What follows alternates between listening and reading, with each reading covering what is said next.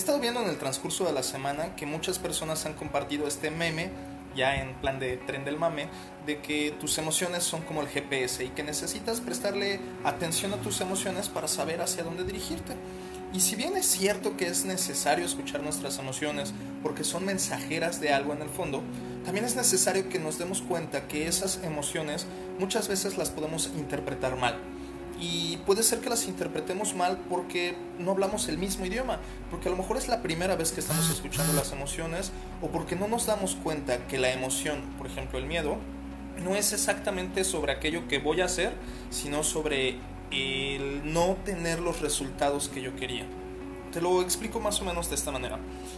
En muchas ocasiones lo que pasa a lo largo de nuestra vida es que cuando tenemos, por ejemplo, miedo, tristeza o enojo, las personas a nuestro alrededor difícilmente nos enseñan a sentir el enojo, el miedo, la tristeza sin obligarnos a cambiar.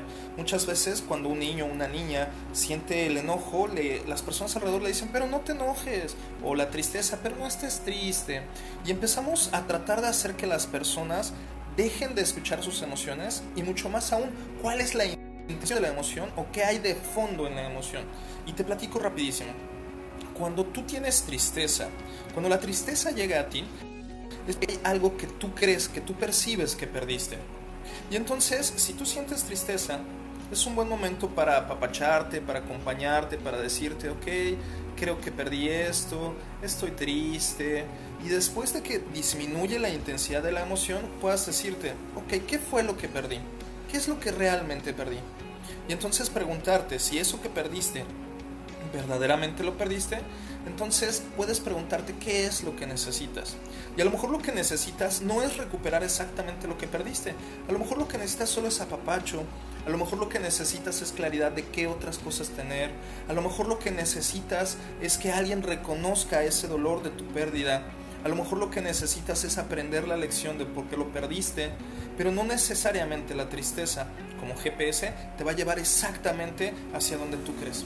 Por eso es importante tomarse un poco con cuidado estos mensajes facebookeros.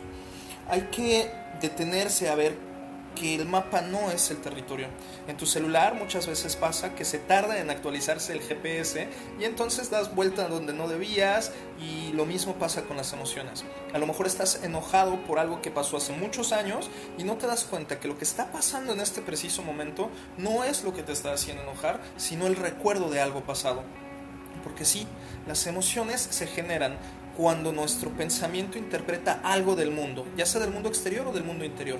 Si yo interpreto que eso me hace daño o me puede hacer daño, entonces la emoción que se va a generar es el miedo. Si yo interpreto que perdí algo que me es valioso, la emoción que se va a generar es la tristeza.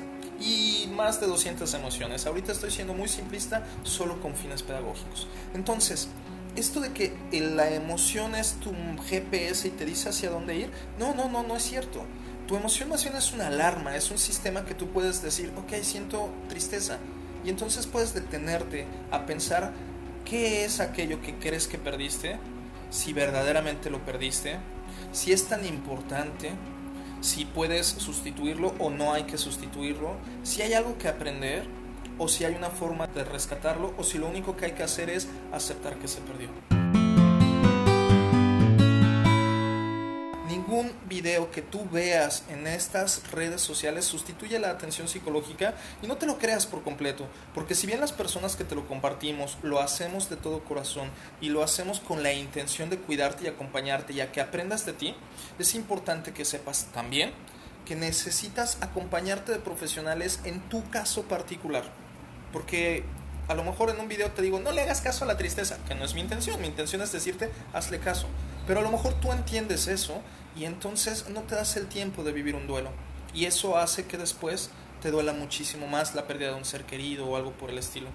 Entonces, pues te sugiero solamente desde ese lugar que escuches, que tomes todo lo que te sirva de estos videos, de estos comentarios, de estas frases pero no te lo creas por completo hasta que estés directamente y personalmente con un profesional de la salud mental. Sí, las emociones no son el GPS por completo y estos videos mucho menos lo son. Sí somos una red a la cual puedes recurrir cuando así lo necesites.